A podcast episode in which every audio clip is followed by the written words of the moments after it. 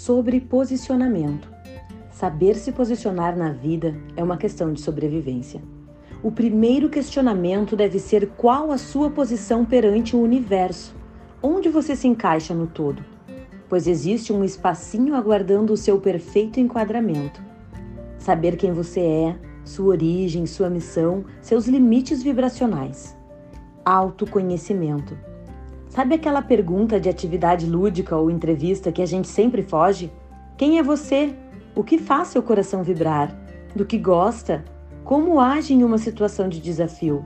E por aí vai. Por muito tempo eu tive um grande ranço deste tipo de pergunta. E sabe por quê? Porque eu não tinha as respostas.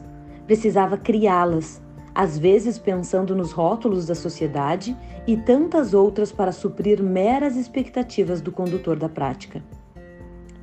Teve algumas vezes que meu coração falou mais alto e sempre lembro de uma situação específica. Eu estava em uma entrevista de emprego para trabalhar no hospital da minha cidade natal e a pergunta era: qual seu maior sonho hoje? E ouvi os sonhos dos colegas. Uma era casar e constituir uma família, outra ter filhos, outro adquirir prosperidade na carreira.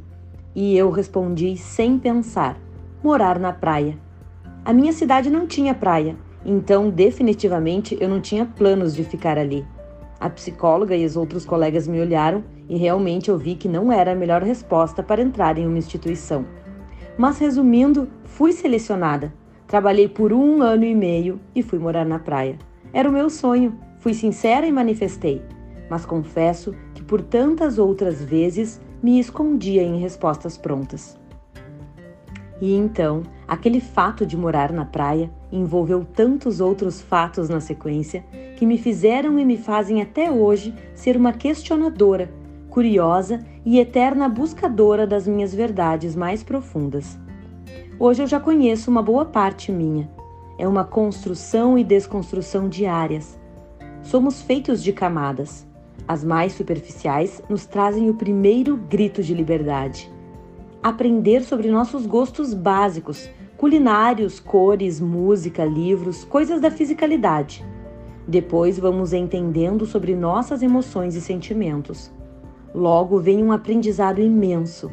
Aprender a dizer não sem culpa e a dizer sim sem crenças ou amarras.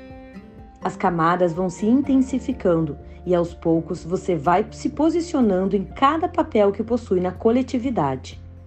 Mas se você não quer quebrar a barreira do auto-julgamento e auto-posicionamento, fica impossível se posicionar perante a sociedade. O medo, a insegurança, a indisciplina, a falta de amor próprio, a procrastinação, a preguiça são algumas emoções que encontramos no caminho. E saber discernir se precisamos enfrentá-las ou acolhê-las também faz parte do processo. Decida conhecer essas camadas, se posicionar como ser humano, em casa, com familiares, amigos, relacionamentos afetivos, no emprego, no lazer, nas atividades diárias. Aprofunde um pouco mais e se posicione vibracionalmente, energeticamente. Isso não me faz bem, não estou confortável neste lugar. E tudo bem. E então você se depara com algo chamado intuição.